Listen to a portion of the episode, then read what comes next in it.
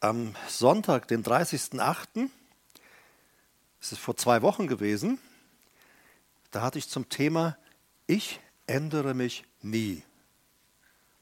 Erinnert euch, die ihr da waren, an, ihr habt es vielleicht dann online gesehen auf YouTube. Ich ändere mich nie. Äh, ich weiß nicht, was die Leute, wenn sie den Titel gelesen haben, gedacht haben. Haben gesagt, der Herbert will sich nie ändern. Was ist da jetzt bloß los? Aber wir haben dann ja festgestellt, dass Gott sagt, er ändert sich nie. Er ist und bleibt in Ewigkeit derselbe. Und das ist ja Gott sei Dank gut so, ähm, dass er derselbe bleibt. Überleg mal, er wäre so wetterwendisch wie manchmal Menschen und er würde dauernd seine Meinung ändern. Äh, zum Schluss hatte ich dann vor 14 Tagen gesagt, dass Gott uns einlädt in seine Welt. Römer 14, 17 sagt, dass das Königreich Gottes ist Friede, Freude, Gerechtigkeit im Heiligen Geist. Also in dieser Welt Gottes, in seinem Königreich, lebt Gott total im Frieden. Da ist totales Glück, absolute Gesundheit, Wohlergehen. Da ist vollkommene Zufriedenheit, auch für uns gedacht. Und Gott, so habe ich am Schluss dann gesagt, vor 14 Tagen, lädt uns ein. Er sagt, komm in meine Welt. Komm auch in meine Welt. Und seine Welt kann deine Welt äh, werden. Gott wird sich nie ändern, haben wir gesagt, aber wir müssen uns ändern bzw. verändert werden. Und dann war so zum, ziemlich zum Schluss dann, nur veränderte Menschen haben Zugang in Gottes Welt, in Gottes Königreich. Nur veränderte Menschen. Und da will ich heute jetzt einfach mal fortfahren. Äh, als ich dann so für heute Abend nachdachte und äh, Bibelstellen durch meinen Kopf gingen, äh, da kam mir sofort in den Sinn der Hilferuf des Paulus. Ich weiß nicht, ob ihr diesen Hilferuf schon mal gelesen habt, wahrscheinlich schon, vielleicht auch schon mal gehört. In Römer 7, Römer 7 schildert er ja sein Leben ohne Christus, wie es ihm erging, als Jesus noch nicht der Herr seines Lebens war. Und in Römer 7, 21 bis 24 sagt er dann, weil es geht ihm darum, er will eigentlich das Gute tun. Er will anders sein. Leute heute wollen auch anders sein. Äh, ich will anders sein. So ist auch das Thema heute Abend für die, die mitschreiben wollen. Hilfe, ich will anders sein. Hilfe, ich will anders sein. Und äh, in unserer Gesellschaft wollen Leute auf vielfache Weise anders werden. Manche sagen, ich will nicht mehr mit meinem inneren Schweinehund durch die Gegend laufen müssen. Äh, andere sagen, ich will anders sein, ich will keinen weiblichen, ich will einen männlichen Körper haben oder ich will keinen männlichen, will einen weiblichen Körper haben. Also in unserer Gesellschaft immer überall will irgendjemand anders sein, anders als er ist. Wir wollen anders sein, wenn wir uns vielleicht in unserer Familie aufhalten. Da ist jemand, der vielleicht seine Familie immer wieder zu Minna macht, alles platt macht und hinterher kommt das dicke Bereuen und sagt, eigentlich will ich doch anders sein. Ich will anders sein. So, und der Apostel Paulus, der kennt so eine Situation oder er kennt das aus seinem Leben, obwohl dieser Mann ein Pharisäer war. Einer sogar der dollsten Pharisäer. Er hatte sogar bei Gamaliel die beste top-theologische Ausbildung. Besser konnte man damals nicht ausgebildet sein. So. Und dann sagt er, obwohl er, er schreibt ja hinterher in seinen Briefen, nach dem Gesetz im Einhalten gesetzlicher Dinge bin ich untadelig. Ich bin eigentlich topfit.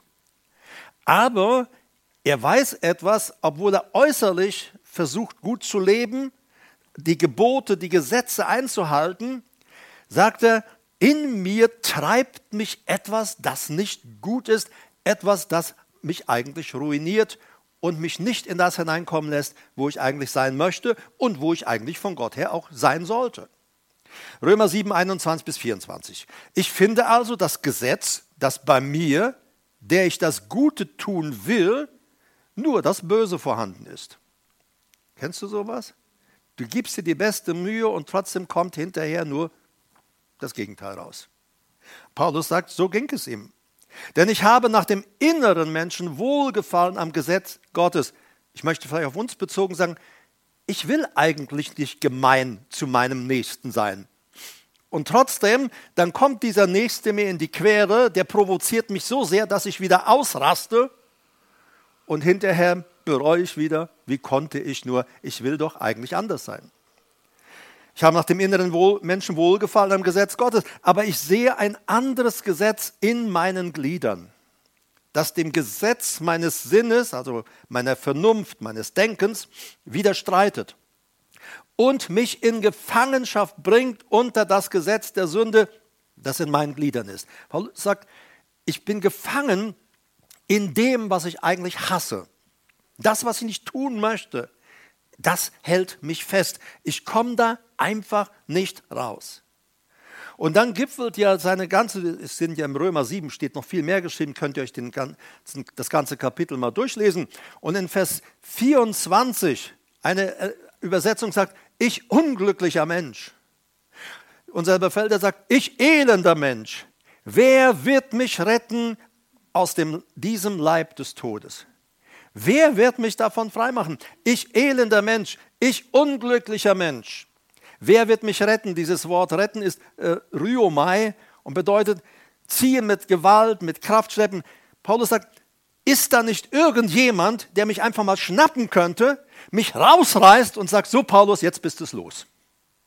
Er sagt, das wünsche ich mir. Ich wünsche mir, dass mich einer schnappt, dass ich rauskomme, dass er mich mit Gewalt notfalls rauszerrt. Hauptsache, ich komme da raus. Wer wird mich retten? Wer wird mich mit Gewalt, wenn nötig, rausschleppen, zerren aus diesem Leib des Todes? Und Paulus, er selber gibt die Antwort, wie man anders werden kann und wie das, wie das gehen soll. Wie soll das gehen? Als er ohne Jesus war, da hatte er darauf keine Antwort. Denn er versuchte irgendwie Gesetze einzuhalten, Gebote einzuhalten.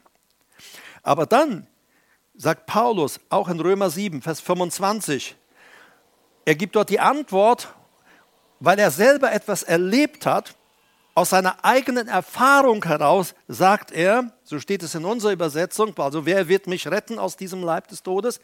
Römer 7, 25, ich danke Gott durch Jesus Christus, unseren Herrn. Wörtlich steht im Griechischen, Gnade aber des Gottes durch Jesus Christus, unseren Herrn, die hat es getan. Gnade, wer wird mich retten? Er hat versucht, über Leistung, über Einhalten von Gesetzen irgendwie doch anders zu werden, ein guter Mensch zu werden. Und er sagt, jedes Mal reißt es mich wieder runter. Jedes Mal. Aber dann sagt er etwas, Gnade, das ist, ich finde das stark, ich habe das heute nochmal im Griechischen nachgeschaut. Römer 7, 25 bei uns das sagte ich schon, ich danke Gott durch Jesus Christus, unseren Herrn. Aber wörtlich heißt es, Gnade, wer wird mich retten? Gnade aber des Gottes durch Jesus Christus, unseren Herrn. Er hat es getan. Die Gnade. Es ist Gnade, dass ich da rausgerettet wurde. Und das war nicht irgendeine Gnade, das war nicht das Gnädigsein eines Menschen oder meines Lehrers Gamaliel. Nein, es war die Gnade unseres Gottes und durch seinen Sohn Jesus Christus bin ich aus diesem Dilemma herausgekommen, immer tun zu müssen, was ich eigentlich hasse, was ich nicht will. Gnade des Gottes durch Jesus Christus, unseren Herrn, hat es getan. Und in 1. Korinther 15, 57 sagt er aber, Gott, Gott aber sei Dank, eigentlich steht da auch wieder Gnade, danke Gott für die Gnade, der uns den Sieg gibt durch unseren Herrn Jesus Christus. Manche Übersetzungen sagen, der uns den Sieg gegeben hat durch Jesus Christus. Die Elberfelder sagt, der uns den Sieg gibt. Das kommt daher, weil dieses, dieser Bereich, dieser Satz, der uns den Sieg gibt, steht im Partizip Präsens und das Partizip Präsens drückt aus, in der Vergangenheit, in der Vergangenheit hat er mich, hat er mir den Sieg gegeben. Aber er wird mir auch heute den Sieg geben. Und er wird mir auch morgen den Sieg geben, wenn ich mich auf ihn verlasse. Also dieses Partizip Präsens sagt, es ist eine andauernde, lineare Fortfolge. Es ist, ist, es ist ständig. Wann immer ich Sieg nötig habe, mein Gott wird mir Sieg geben, er wird mir Überwinderkraft geben, mit ihm werde ich im Sieg sein. Und Paulus stellt klar, nur ein Wechsel zu Jesus Christus hin bringt Befreiung. Er hat ja nun mal wirklich Erfahrung darin. Er war ein Meister im Handhaben der Gesetze der Bibel. Er war ein Meister darin. Aber er sagt, ich habe es nicht geschafft.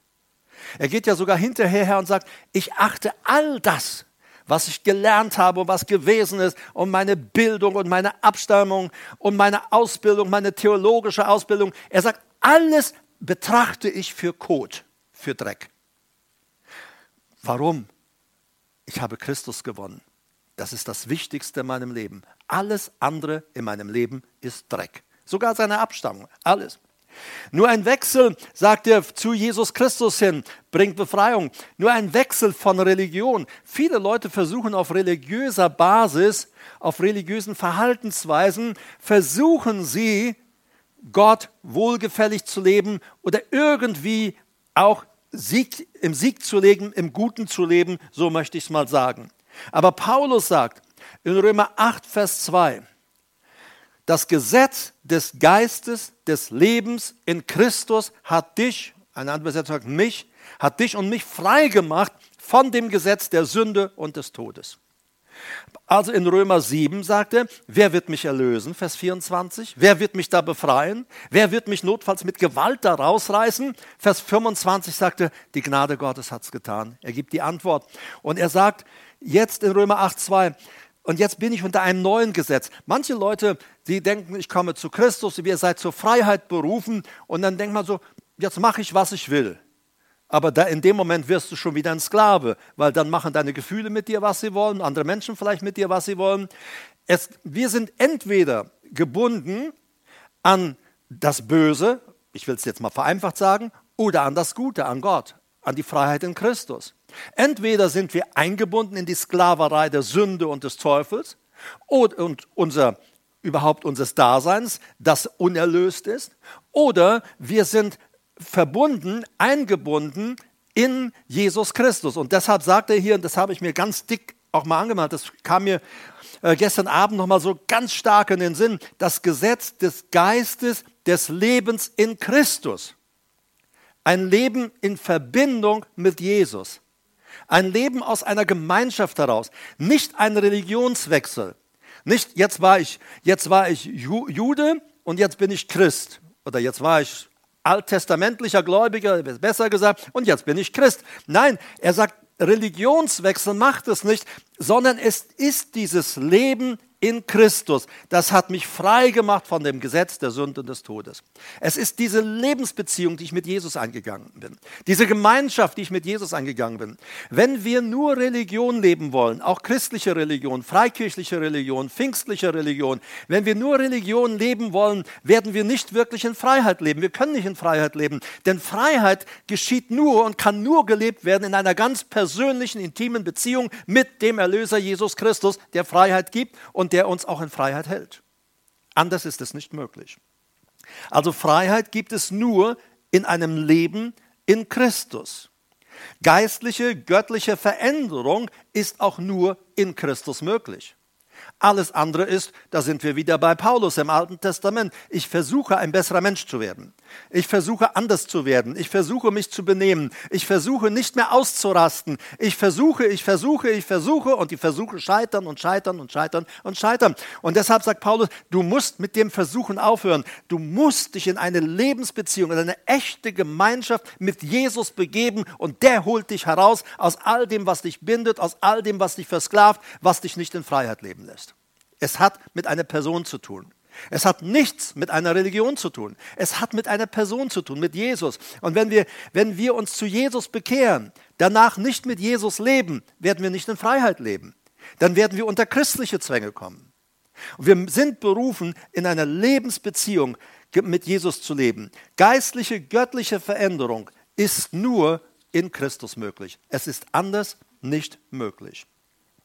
Wenn wir dann aber zu Jesus gekommen sind, dann sagt die Schrift eindeutig, dass wir eine neue Schöpfung geworden sind. Und ich weiß, ich sage heute Abend hier nicht groß etwas Neues. Und doch möchte ich das so nochmal in unser Gedächtnis hineinbringen, auch für die, die online äh, der Predigt folgt und sie anhört. Es ist so wichtig für dich, was ich heute Abend sage. Also wir sind, als wir zu Jesus kamen, sind wir von neuem geboren worden. Unsere Seele ist ja nicht neu geworden. Dann die Bibel sagt, wir sind in unserem Geist von neuem geboren.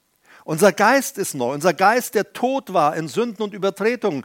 Der Geist, jeder Geist eines Menschen, jeder Geist eines Menschen, jeder Geist eines Menschen, der ohne Jesus lebt, hat die Wesensart Satans in sich, dem Gott dieser Welt. Der Epheserbrief sagt, er ist geprägt, geleitet, geführt, manipuliert von diesem dämonischen, teuflischen Geist, vom Diabolo. So, und wir sollen aber als Söhne Gottes, und er sagt, Söhne Gottes werden aber vom Geist geleitet werden, vom Heiligen Geist und von dem Geist Jesu Christi. In 2. Korinther 5, Vers 17 heißt es daher, wenn jemand in Christus ist, beachte, wenn jemand in Christus ist, wenn jemand nicht in Christus ist, greift das nicht, was ich jetzt lese. Es greift nur, wenn jemand in Christus ist. Wenn jemand in Christus ist, so ist er eine neue Schöpfung. Das Alte ist vergangen, siehe Neues ist geworden. Ich habe das vor längerer Zeit schon mal erklärt. Wenn jemand in Christus ist, ist er eine neue. Das griechische Wort für neu ist hier nicht Neos, also zahlenmäßig neu. Es setzt sich noch zusätzlich was Neues in unser Leben mit hinein, sondern das griechische Wort ist Kainos. Kainos bedeutet qualitativ neu, anders. Es bedeutet andersartig. Er sagt, ist jemand in Christus, so ist eine neue Schöpfung. Das Wort Schöpfung ist Ktisis. Ktisis ist das Wort, das auch gebraucht wird, zum Beispiel, äh, wenn, wenn, eine, wenn aus dem Nichts eine neue Stadt gegründet wird. Sagen wir zum Beispiel, als äh, nach dem Zweiten Weltkrieg meine äh, Familienangehörigen, damals war ich ja noch nicht da, ich bin ja in Paraguay geboren, aber als sie dort äh, mit dem, auf dem Schiff, dem holländischen Schiff Volendam nach Paraguay gebracht wurden, dann wurden sie dort im Urwald abgesetzt. Da gab es bis jetzt nur Urwald, Lianen, Schlangen äh, äh, und, und wilde Tiere und, und was weiß ich, Pumas hatten wir zur Genüge bei uns und so weiter. Also, sie wurden mitten reingesetzt und jetzt gründeten sie eine Kolonie in Urwald. Er wurde gerodet. Das heißt, etwas Neues wurde gemacht, was es bis dahin da an dieser Stelle noch nicht gab. Und dieses Wort Thesis wird hier bei uns benutzt, gebraucht. Er sagt, wenn jemand in Christus ist, dann ist er eine neue, eine andersartige Schöpfung, eine Neugründung. Er ist etwas, was vorher noch nicht da war, etwas, was neu ins Dasein gerufen wird. Als wir von neuem geboren wurden, da wurde wir Menschen eine Art Mensch, eine Art göttlicher Mensch, den es vorher so nicht gab. Wir haben jetzt die Wesens, das Wesen äh, Christi bekommen. Er sagt, das Alte ist vergangen, siehe Neues, Kainos, andersartig ist es geworden. Nochmal, wenn jemand in Christus ist. Das heißt, wenn du mir hier zuhörst oder im, äh, online zuhörst und du hast keine Beziehung zu Jesus, dann kannst du das, was hier geschrieben steht, noch nicht erleben. Weil es heißt, wenn jemand in Christus ist, dann ist er eine neue Schöpfung. Dann ist das Alte vergangen. Dann ist neues, andersartiges, göttliches Leben, göttliches Wesen, göttliche Art in unser Leben hineingekommen.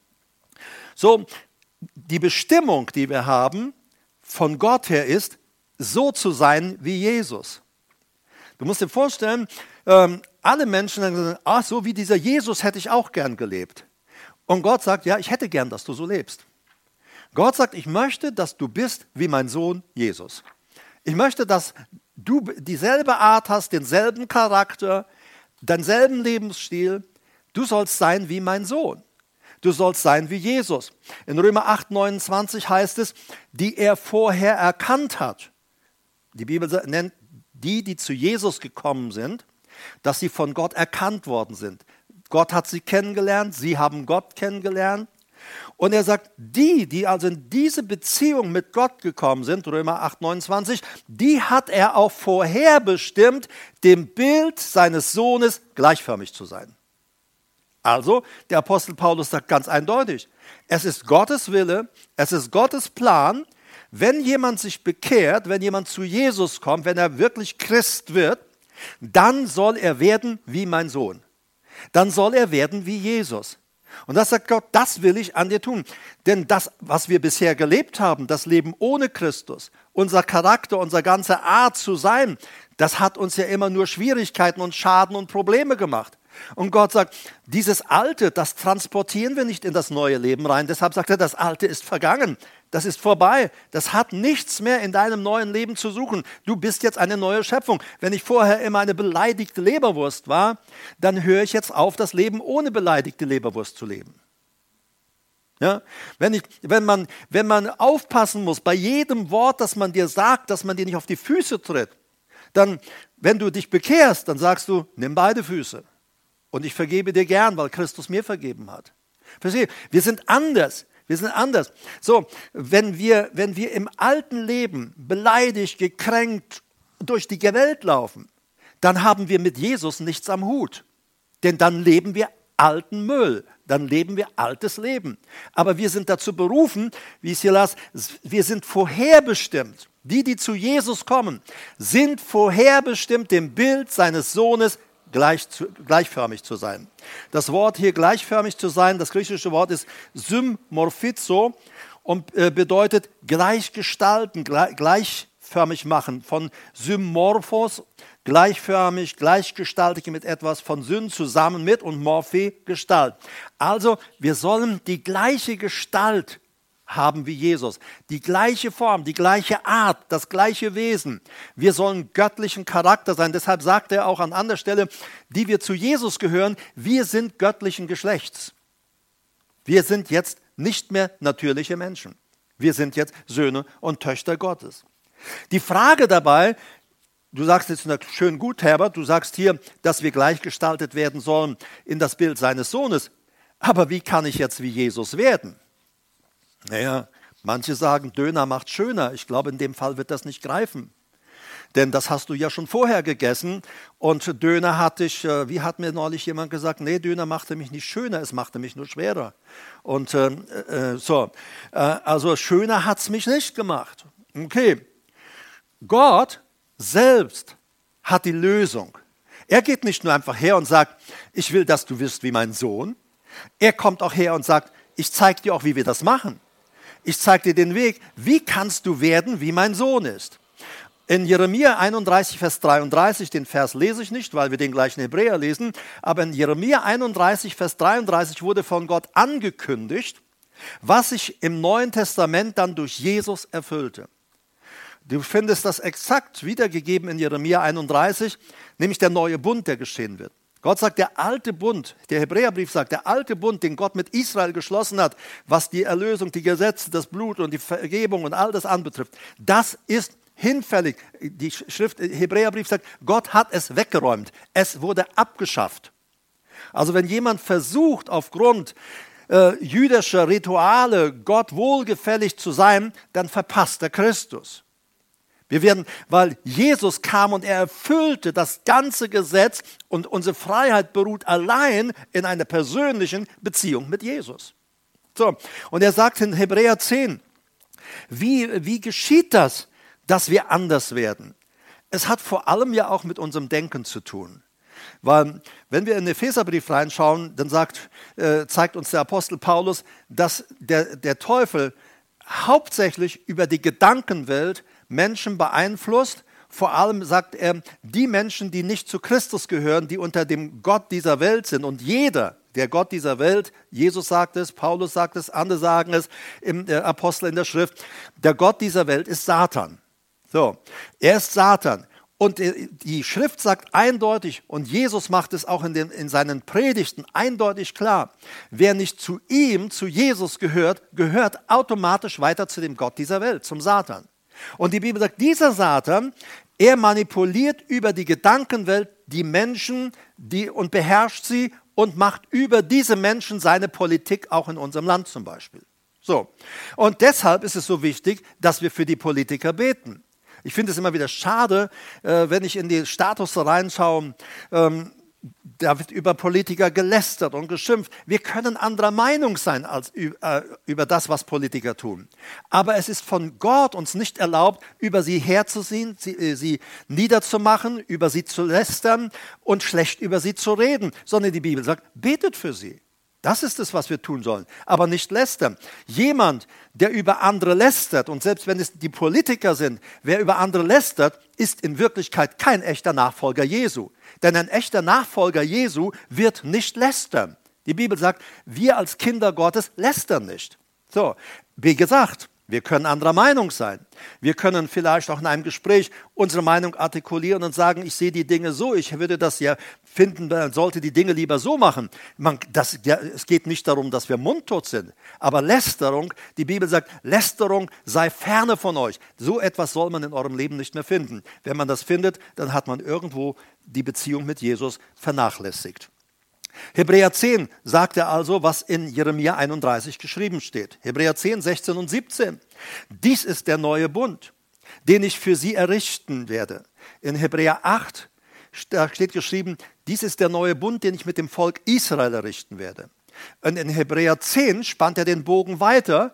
Da sagte, das ist der neue Bund, den ich errichten werde. Das heißt, wir als Nationen, als Völker, äh, außerhalb des Volkes Israels sind damit inbegriffen. Er sagt, dies ist der neue Bund, den ich für sie errichten werde. Nach jenen Tagen spricht der Herr. Ich werde meine Gesetze in, also wörtlich, auf ihre Herzen geben und sie auch auf ihren Sinn schreiben. Also er sagt, dies ist der neue Bund. Ich werde meine Gesetze, ich werde, Gott sagt, ich werde niemand mehr auffordern, halte Gesetze, leiste etwas. Gott sagt, ich will das auf dein Herz schreiben und ich will das auf deine Gedanken schreiben. Das heißt, Gott will unsere verschmutzte, dreckige, von bösen Worten und sonstigen geplagten äh, äh, Dingen, unsere Gehirnfestplatte, Gott möchte sie neu überschreiben. Dafür müssen wir ihm aber Gelegenheit geben, dass er das überschreiben kann. Und er sagt, dies ist der Bund, den ich für sie errichten werde. Beachte, Gott sagt, ich errichte diesen Bund. Das ist nicht, tun nicht Menschen äh, nach jenen Tagen. Ich werde meine Gesetze auf ihre Herzen geben äh, und auf ihren Sinn schreiben.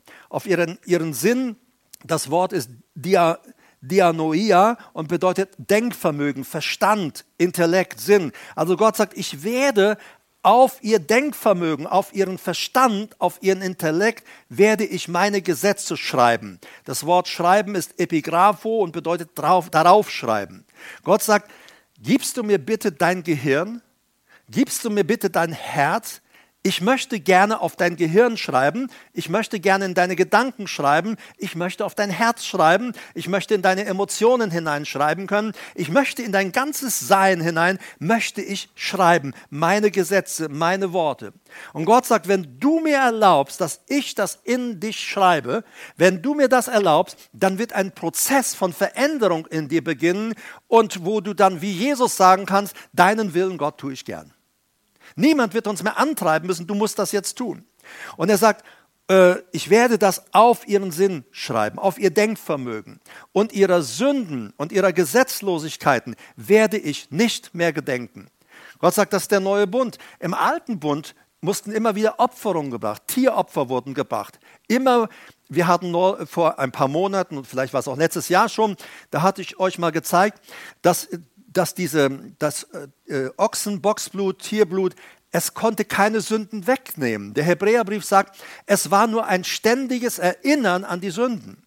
Erinnert ihr euch noch? Damals habe ich gesagt, es ist ein Erinnern an die Sünden.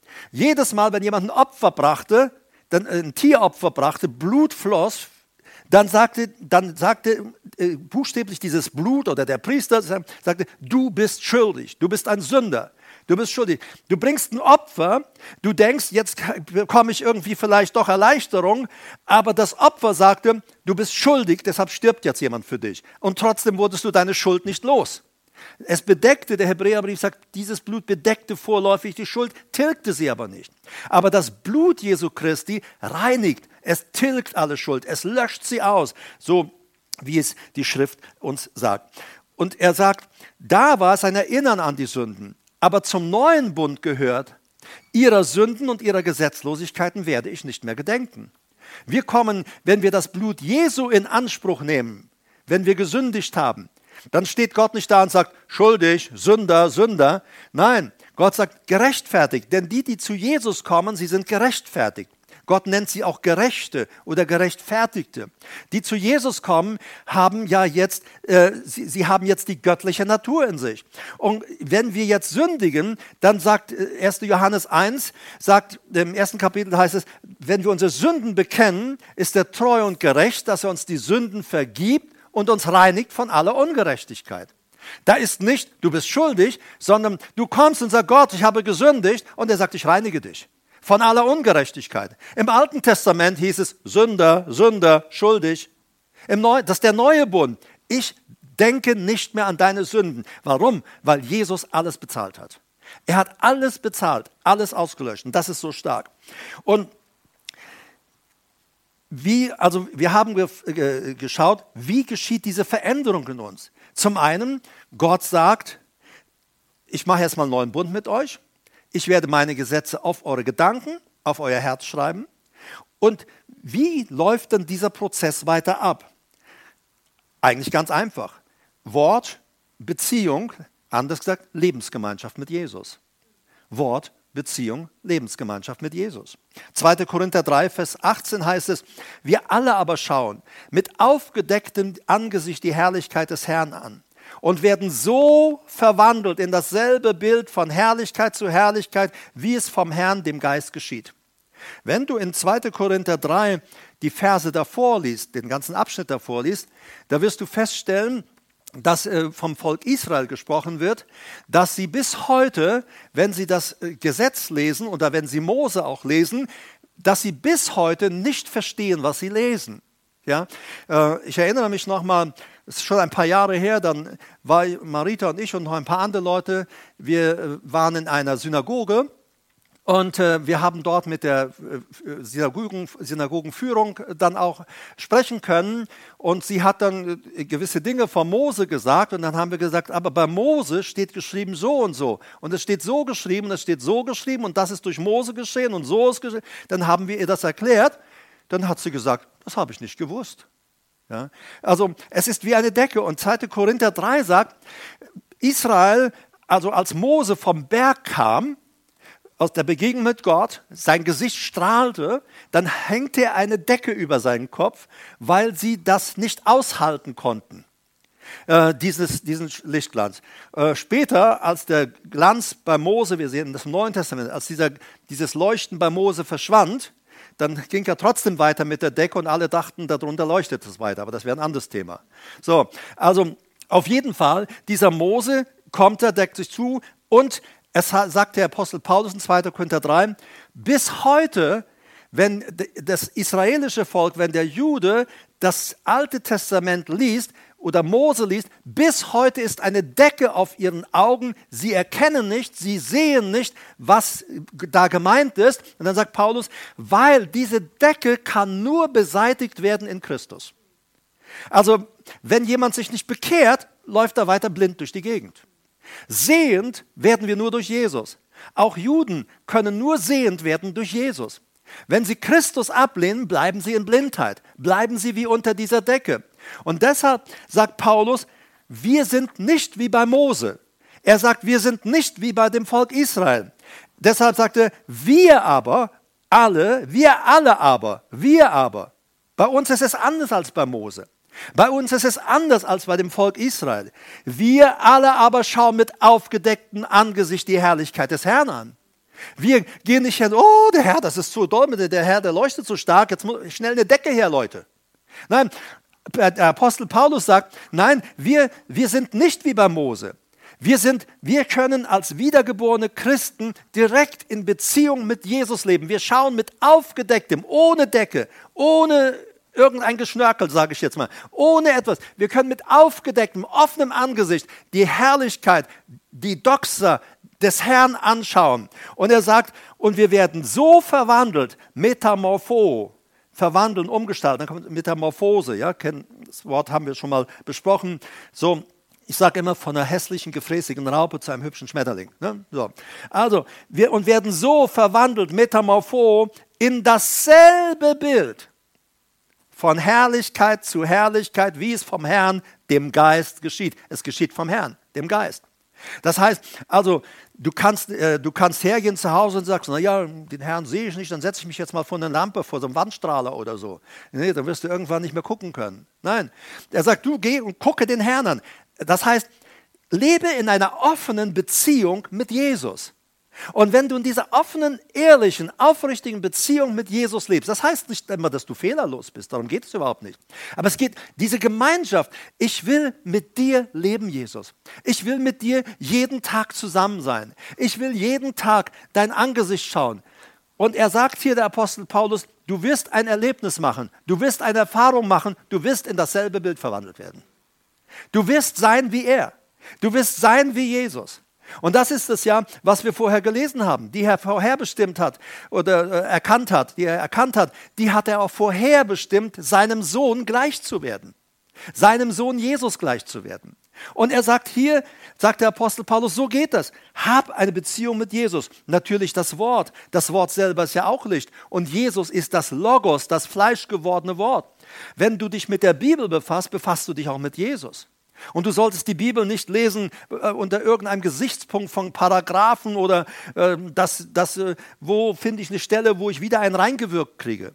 Nein, du solltest lesen, was das Neue Testament sagt, wer du in Christus bist, deine Position, seit du wiedergeboren bist. Und damit befasst du dich, das liest du, das fängst du an auszusprechen in deinem Leben, das fängst du an zu genießen. Ja? Äh, weißt du, wir wollen ja auch, wenn wir essen, dann wollen wir doch leckere Sachen essen. Ja, warum machen wir das im Geistlichen oft so anders? Das, was so unlecker ist, ungeistlich, unappetitlich, verdammend ist und fingerzeigend ist, dann sagen wir, oh, so spricht der Herr. Glaub mir, der Herr gibt nicht schlechte Speise für dich. Er sagt, mein Wort ist meines Fußes Leuchte, ein Licht auf deinem Wege. Und er sagt, ich will dir leuchten, ich will dein Licht sein. Der Herr ist mein Licht und ist mein Heil. Nicht anders. Er ist mein Licht und mein Heil. Vor wem sollte ich mich fürchten? Also wir sind in einer ganz anderen Position.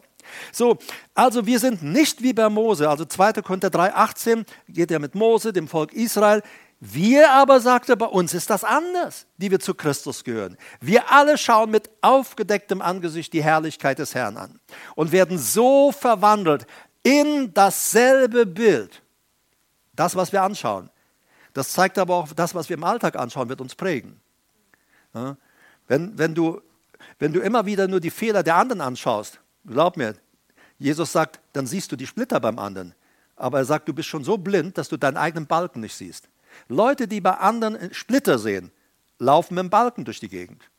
Jesus kommt nicht von mir. Ich wäre gar nicht auf die Idee gekommen. So, es ist so wichtig, dass wir das denken, äh, dass wir es wissen. Wir alle schauen, wir aber alle, wir alle, hey, du und ich, wir alle aber schauen mit aufgedecktem Angesicht die Herrlichkeit des Herrn an und werden so verwandelt in dasselbe Bild von Herrlichkeit zu Herrlichkeit, wie es vom Herrn, dem Geist geschieht.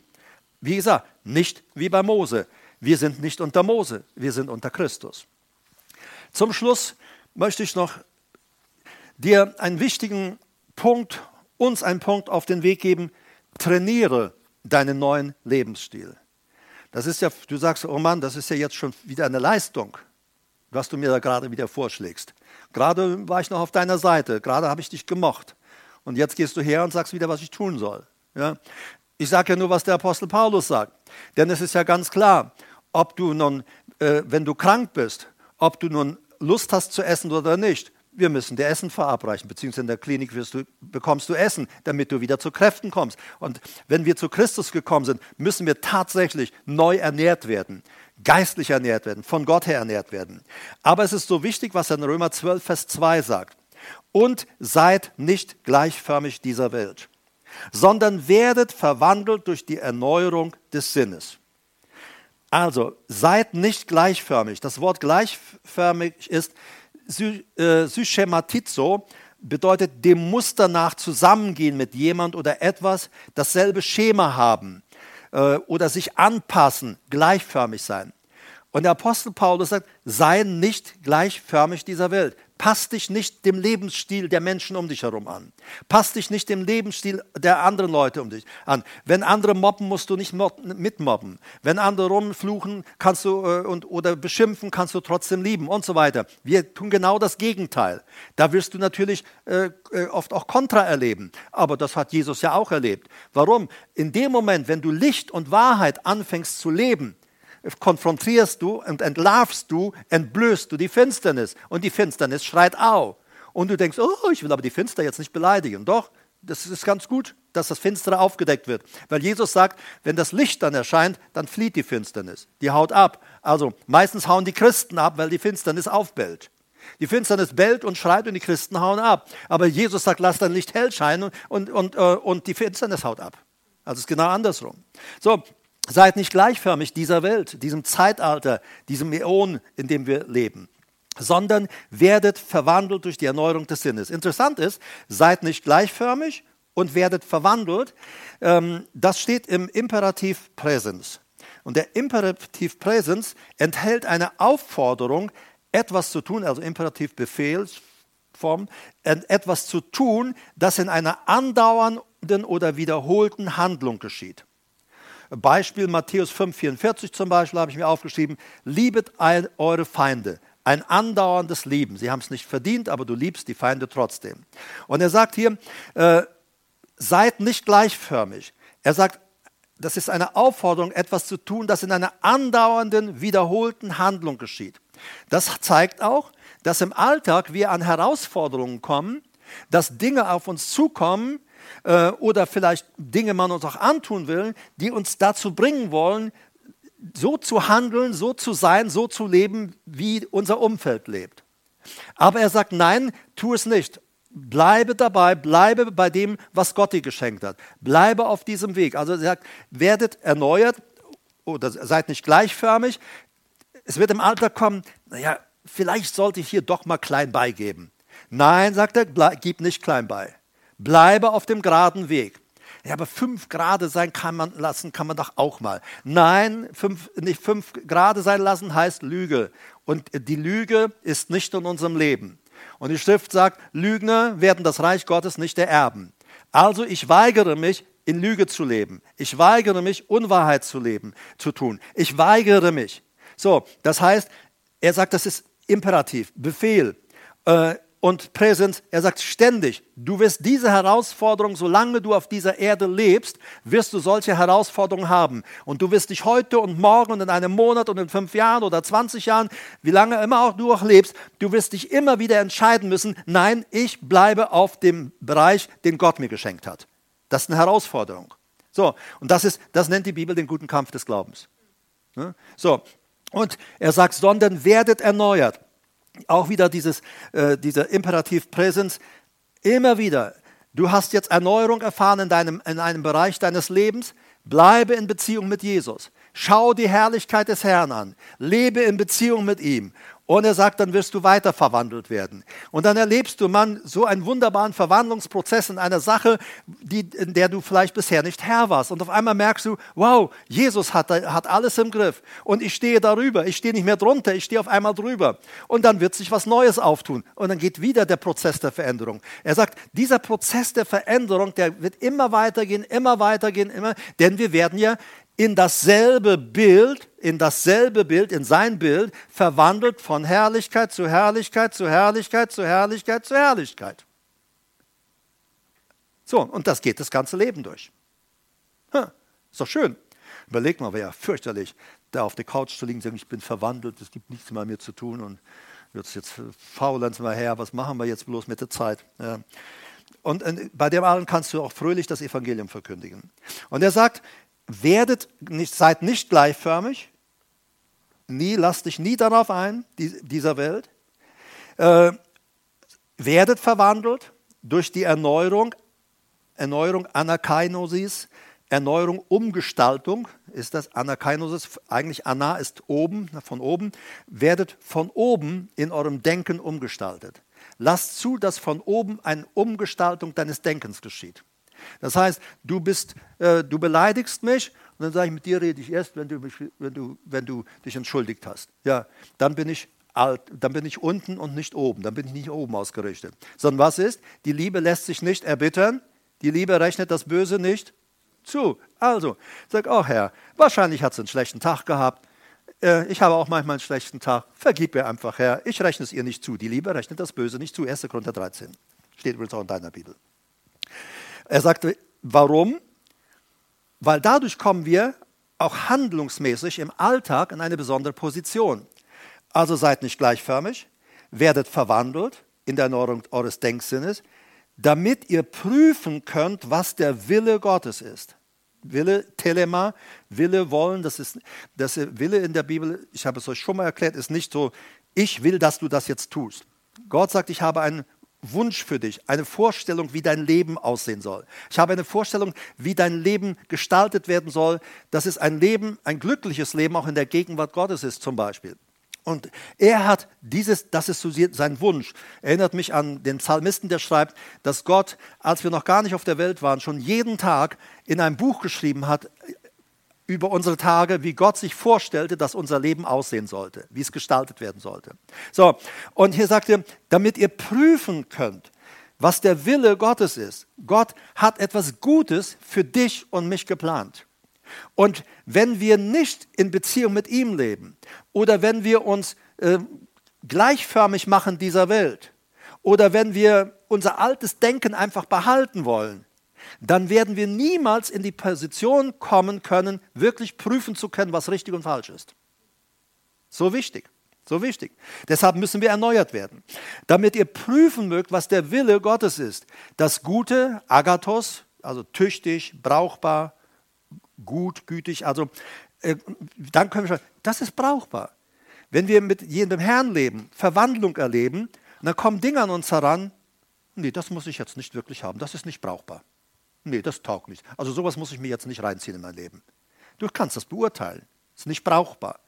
So, wenn wir aber nicht so mit dem Herrn in Verbindung leben, nicht erneuert werden, dann sagen naja, klingt eigentlich ganz gut.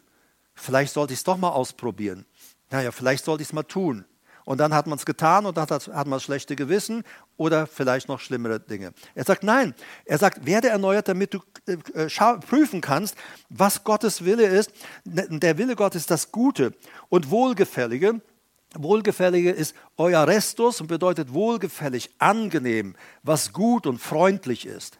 Also dann ist er, ist das, ist das, was ich gerade denke, was ich vorhabe oder was ich, wie ich dem anderen begegnen will, ist das gerade freundlich? Ist das gerade äh, wohlgefällig? Ist das angenehm? Würde ich das er mir oder sie mir so begegnen wollen? Wir, wir können das, die Dinge dann geistlich beurteilen. Die Bibel sagt, der Geistliche, auch Paulus im Korintherbrief, der Geistliche beurteilt alles, er selbst aber wird von niemandem beurteilt. Ganz stark. Der Geistliche beurteilt alles. Aber die, er sagt dann aber auch, der Seelische kapiert die Dinge nicht. Paulus sagt, der Seelische versteht die Dinge nicht.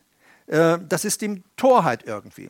Aber der Geistliche, der beurteilt alles und er wird von niemandem beurteilt. Und dass wir prüfen können, das Gute, Wohlgefällige, Angenehme, euer Restus und Vollkommene, Teleaios, und bedeutet vollendet, vollkommen, also es kommt vom Ziel, Ende, es bezeichnet auch einen Erwachsenen, eine volljährige Person im Gegensatz zum Kind. Also, wenn wir uns nicht mehr gleichförmig dieser Welt stellen, sondern uns auf Gott ausrichten lassen, vom Herrn verwandeln lassen. Das geschieht auch durch Studieren des Wortes. Denn beim Studieren des Wortes erkenne ich, was gut ist und was böse ist. Ich erkenne, was geistlich ist und was ungeistlich ist. Wir müssen das Wort studieren. Allein wenn wir denken, Sprüche 4, 20 bis 22, 23 sagt, wenn wir das im Wort, wenn wir es lesen, wenn wir es hören, wenn wir es anfangen zu murmeln, zu sprechen, wenn wir es in unserem Herzen erwägen, dann wird äh, dann wird es Medizin sein für den ganzen Körper zum Beispiel. Und er sagt, ja, liest, erste, äh, Liestsprüche 4 nochmal, 20 fortfolgende. So, und das Vollkommene. Also seid nicht gleichförmig dem Muster dieser Welt. Wir leben anders. Wir leben nicht mehr nach diesem Muster. Das ist aber nicht eine Anstrengung, reiß dich zusammen, Herbert, du darfst so nicht mehr leben. Du, du kannst dem Herrn sagen, Herr, ich habe da in manchem Bereich, vielleicht aus meiner früheren Gewohnheit heraus, immer diese Neigung, mich auf das Falsche einzulassen. Und ich erkenne, habe erkannt, das, worauf ich mich einlassen will, ist nicht gut. Es tut mir nicht gut. Es bringt mich auch in die Situation und Position, dass ich Dinge nicht richtig beurteilen kann. Herr, ich erlaube dir, verwandle mich. Und das hatten wir vorher gelesen. Wir werden in dasselbe Bild verwandelt, wie auch er, von Herrlichkeit zu Herrlichkeit. Das, da haben wir auch gelesen, den Satz habe ich nicht nochmal wiederholt erst, aber dann heißt es noch weiter, das geschieht durch den Heiligen Geist. Dieser Heilige Geist sagt, darf ich dich verändern? Erinnert mich an, an, Paul, an, Saul, an den Saul. Als, ähm, als ihm gesagt wurde, der Heilige Geist wird über dich geraten und du wirst in einen anderen Menschen ver äh, verwandelt werden. Und der Heilige Geist kam über ihn. Er wurde in einen anderen Menschen verwandelt. Er weiß, sagte endlos, dass die Leute sagen, wow, der ist jetzt unter die Propheten gegangen. Aber er blieb nur kurze Zeit in diesem neuen Erleben mit Gott und fing dann an, in das alte Muster zu gehen. Die, die Leute sagen, Mensch, Saul, du musst jetzt geopfert werden, da muss dies getan, da muss, äh, äh, wir, wir, wir erwarten jetzt von dir das. Und dann sagt er, ich fürchtete das Volk und dann entschied ich mich, das Verkehrte zu tun. So, und er verlor alles, was er hatte. Er verlor sein ganzes Königreich, obwohl er eine totale Veränderung erlebt hatte. Aber Römer 12, 2, er blieb nicht dabei, sich weiter umgestalten zu lassen. Und manchmal sagen dann Leute, naja, also war das Erleben, was die Person da hatte, nicht echt. Doch, es war echt. Ich sagte es schon mal, da sind diese zehn Aussätzigen. Haben die zehn Aussätzigen Heilung erlebt? War, dieses, war das echt? Ja, war echt. Alle haben eine echte Gotteserfahrung gemacht. Sie haben Heilung für ihre Körper erlebt. Und doch kommt nur einer und bedankt sich und neun gehen einfach ihren Weg, ohne Gott. So, verstehen? Es ist nur, weil, und viele Christen, sie haben so eine starke Begegnung mit Gott gehabt, aber sie sind nicht dabei geblieben, sondern wieder zurückgegangen, auch in ihre alten Sünden, in ihre alten Verhaltensmustern. Deshalb, weil sie sich nicht erneuern lassen in ihrem Denksinn. Und Paulus sagt, das ist wichtig. Und Jesus sagt, es ist wichtig, dass wir denken, wie er, wie der Himmel denkt. So, also, ich will anders werden. Willst du anders sein? Ja, es ist wichtig, anders zu sein. Wir haben den Hilferuf des Paulus gehört. Und er hat sich in seiner ganzen Not Christus zugewandt. Beziehungsweise Jesus ist ja ihm auf dem Weg erschienen und hat gesagt, Junge, ich hole dich mal auf, auf den Boden runter. Und dann hat er eine Begegnung, eine gewaltige Begegnung mit Jesus gehabt. Und das hat sein ganzes Leben verändert. Und er sagt, was mich verändert hat, von einem Christenhasser, einem Christenverfolger, er sagt, Gottes Gnade hat mich verändert. Und wenn dieser Paulus die Gnade Gottes, die verändernde Gnade Gottes erlebte, glaube mir, dann kannst du das auch erleben. Denn du warst bestimmt nicht, jetzt freust du dich so schlimm wie er. Aber vielleicht warst du woanders schlimmer. Jetzt bist du eine neue Schöpfung, wenn du Jesus aufgenommen hast. Und deine Bestimmung ist zu sein wie Jesus, die er vorher erkannt hat, hat doch vorher bestimmt, dem Bild seines Sohnes gleich zu werden. Und Gott sagt, ich überlasse dich nicht einfach dir selbst, ich schreibe das alles in dein Herz, ich schreibe es auch auf deine Gedanken. Gott sagt, darf ich bei dir in deinem Gehirn neue Geschichte schreiben? Darf ich in dein Herz kommen, mit, wo all die Wunden, Verletzungen, Enttäuschungen, alles drin sind, der Schmerz drin ist? Darf ich kommen mit Heilung und darf ich da Frieden, Wohlergehen, Gesundheit hinein äh, drauflegen auf dein Herz? Er ist auf unserer Seite, er geht mit uns. Und wir sagten, wir schauen mit aufgedecktem Angesicht die Herrlichkeit des an, Herrn an und werden so verwandelt in dasselbe Bild von Herrlichkeit zu Herrlichkeit, wie es vom Herrn, dem Geist geschieht. Hier wird der Geist auch der Herr genannt. Und dann haben wir zum Schluss gehabt, trainiere deinen neuen Lebensstil. Trainiere ihn, ist so wichtig. Und das ist, hat nichts mit Kraftanstrengung zu tun. Das heißt, nimm dir einfach Zeit, Gottes Wort zu lesen. Lies aber einfach mal vorzugsweise all das Gute, was über die, dich als neuer Mensch in Christus steht. Die Bibel sagt, und dann acht mal auf diese kleinen Worte, Epheserbrief und Römer und sonst wo. Ihr wart so, jetzt seid ihr so. Ihr habt mal so, jetzt macht ihr so. Da, ging, da war es bei euch so, jetzt ist es aber so. Er stellt immer, der Apostel Paulus stellt ganz krass gegenüber, wer wir jetzt in Christus sind. Lies mal diesen Aspekt, daraufhin lies mal die Bibel. Und am besten lies mal äh, den äh, Epheserbrief. Der Epheserbrief, so viel steht drin, immer wieder in Christus, dass wir in ihm sind und er in uns ist.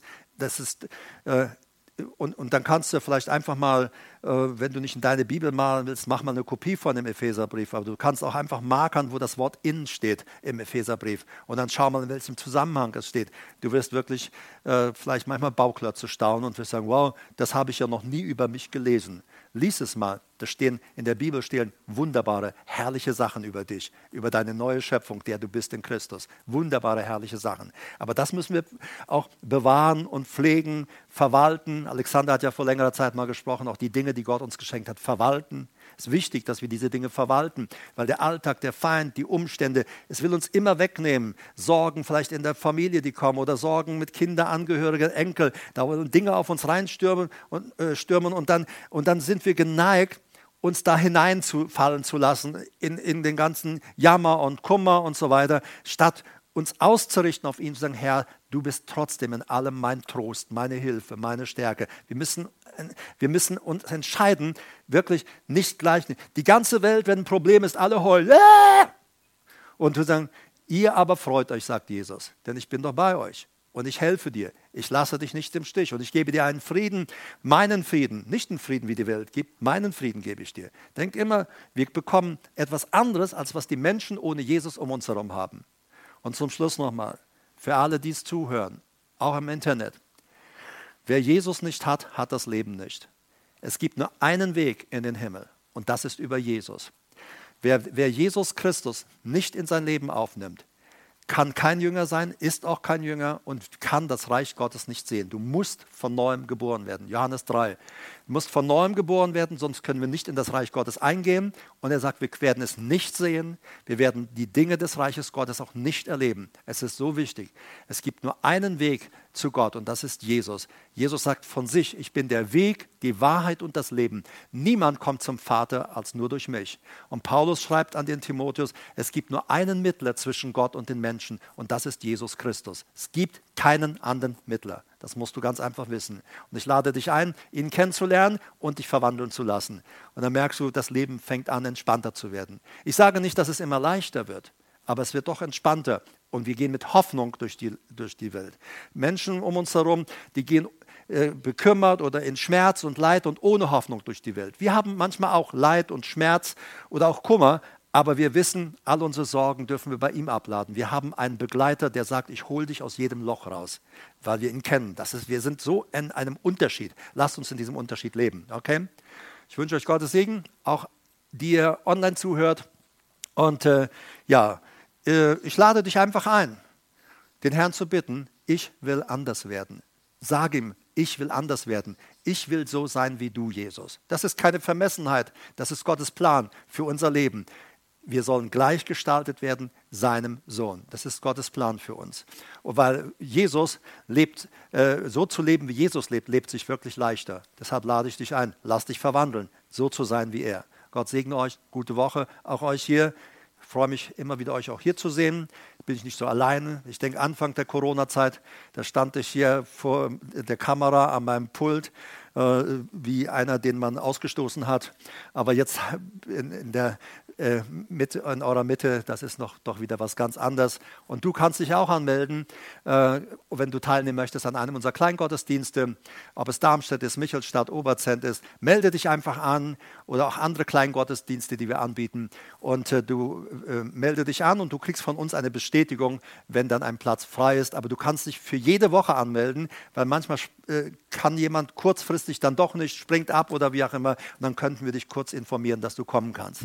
Gleich im Anschluss sind noch unsere Kontaktdaten wieder zu finden und auch die Kontonummer, auf der du deine Zehnten oder Spenden, Kollekte einzahlen kannst. Danke, dass du auch hier in Treue mit uns zusammenstehst. Und ähm, ja, ich wünsche euch Gottes Segen, Friede mit euch.